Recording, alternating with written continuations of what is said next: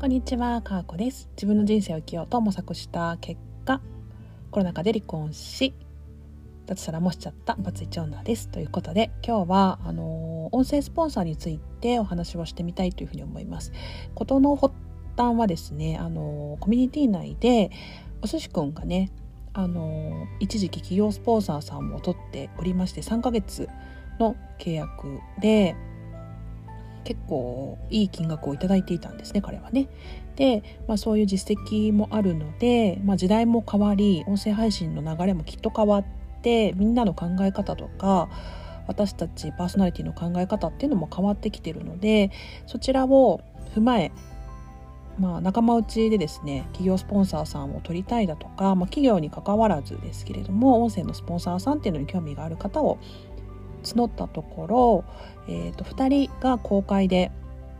ライブをしてもいいよっていうふうに言ってくださったのでそちらの方を聞かせてもらいました。ちょこちょこ参加はしていたんですけれども途中で私落ちちゃって、えー、とアーカイブを聞いて感じたことをまとめたいと思います。でもう一人手を挙げてくださった方はちょっといろいろあって非公開でということでお寿司くんがね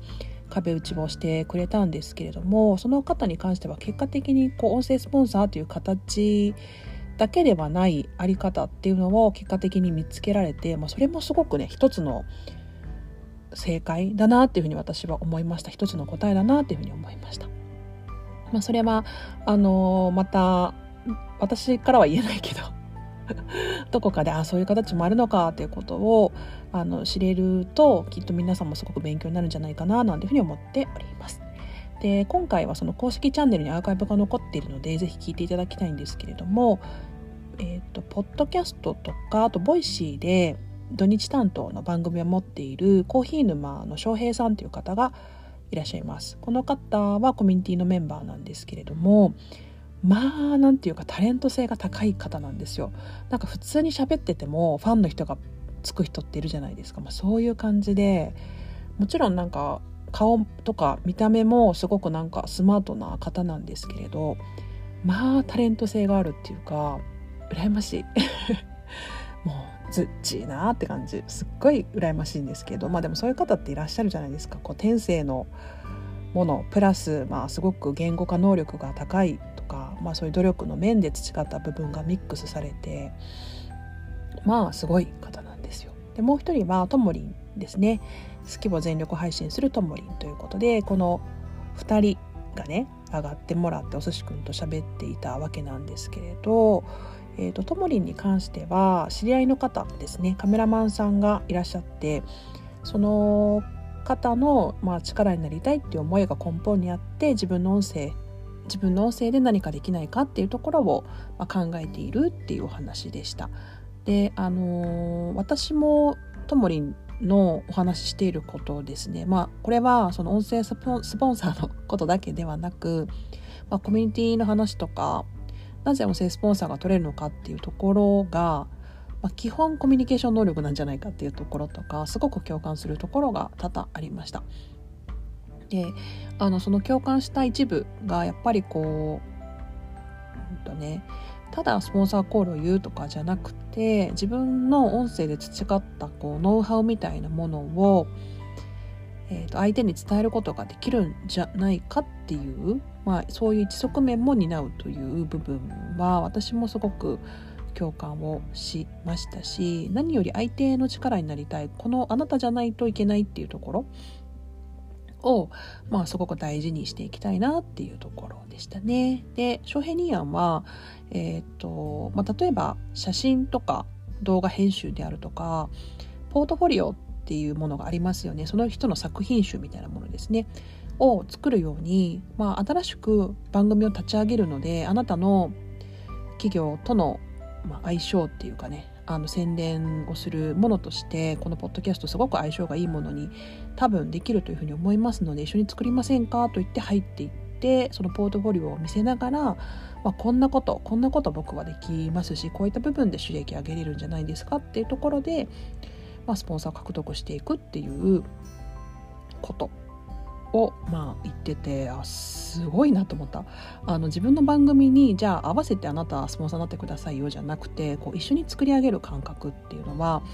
多分言われた方の人としてもまあすごくこう嬉しいですよね。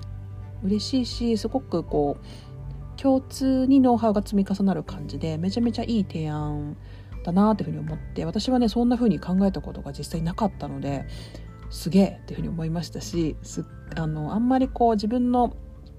ポッドキャストにに関する自信っていうものが私はないのであのそういうふうに提案できる人っていうのが今後出てきたらめちゃめちゃ強いだろうなっていうふうに思います。で音声もまあそういう写真とか動画編集とかあとは最近こう仮想空間を作れる人とかね話題に上がっておりますけれどもそういう自分のポートフォリオを持つっていう文化になっていくのかななんていうふうに思ったらすごく夢が広がる世界だなというふうに思いました。で最後になりましたけれども私の考え方としては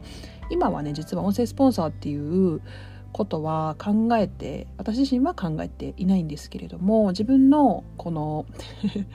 対してねあの話が上手でもなければ編集能力もない。そしてうんとただただ継続してきただけだったりだとか世間一般から見れば多分、まあ、ちょいちょい早いことやっていたっていうところが、えー、っと何か相手の方の音声という文脈でですね何か相手の方の力になるのであればそういった部分も提供していくっていうあのあり方が、まあ、私はいいのかなというふうに思っていて自分の音声のチャンネルに対する対価としてお金を払っていただくのではなく自分がこれまで培ってきた音声のこう経験値だったりやれることっていうのを、えーと、先方さんの活動だったり音声の部分での発信活動だったりに、まあ、寄与していくっていう、まあ、そういうあり方なのでこう私のチャンネルに何かっていうことではなく私の方が、音声という部分で力になっていく。そのことに対する報酬を、まあ、いただけるならいただくっていうようなあり方のモデルっていうのがまあ直近ではあの一番イメージとして近いのかなというふうに思います。ただあの音声だけではなく例えば自分自身が持っている強みとしてうんとその商品も売ることだったり宣伝をすることに何か力になれる部分があればそれも一緒に提供していくっていうのはあのまあ、ともりんとかあとは上妻さんとかもね、まあ、そういうやり方ををしておられると思うんですけれどもあのいろいろ提案ができるのであればそれはプラスアルファでやっていくっていう部分に結局落ち着いて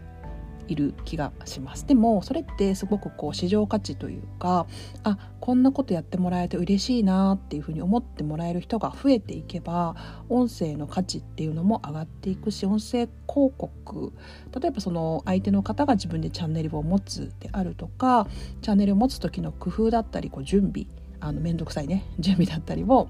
手伝ってもらえたらじゃあ音声広告やってみたいなっていうふうに思ったりだとか自分でチャンネル持って回していきたいなっていうふうに思ったりだとかしてもらえるとまた波っていうのがねもしかして来るかもしれないし波が来なくてもですよ。あのやっぱり音声を作っていきたいとかこれでやっていきたいっていうふうに思う人が増えていけばいくほどこう先行でやっていた私たちにとってはお手伝いできることが増えていくのかななんていうふうに思っております。まあこんそんなこんなでですねあのやっぱりこれだけ、まあ、コロナが明けてきてリアルの部分がやっぱりこれまで何年も何年もできなかったことがようやくできるようになってきたぞやっとできるぞみたいな雰囲気がある中であの自分の発信をどんなふうにしていくかっていうところですね。リアルの活動も動かしながら、えーと、スピーカーとしてよりその活動を広く知ってもらうために各種プラットフォームを使うんだけれどもそのプラットフォームもね相性あるし自分でこれが好きとかこれが使ってみたいとかっていうのも違うので、まあ、そういうところで、まあ、協力しながら、えーと、私自身は自分にとってあのこの活動は価値があるなという思う思うものについて協力をしていけるような立場になっていけたらいいなっていうふうに思います。まあ、そういった意味であの自分の音声に対してスポンサーをつけるとかつくとか、まあ、そういう感覚では今は全然ないですけれども、えーと、自分自身が音声を続けていくモチベーションにもなるあの一つの考え方を今は持っております。というお話でした。今日も聞いていただきありがとうございました。皆さんも素敵な一日をお過ごしください。かーこでした。さよなら。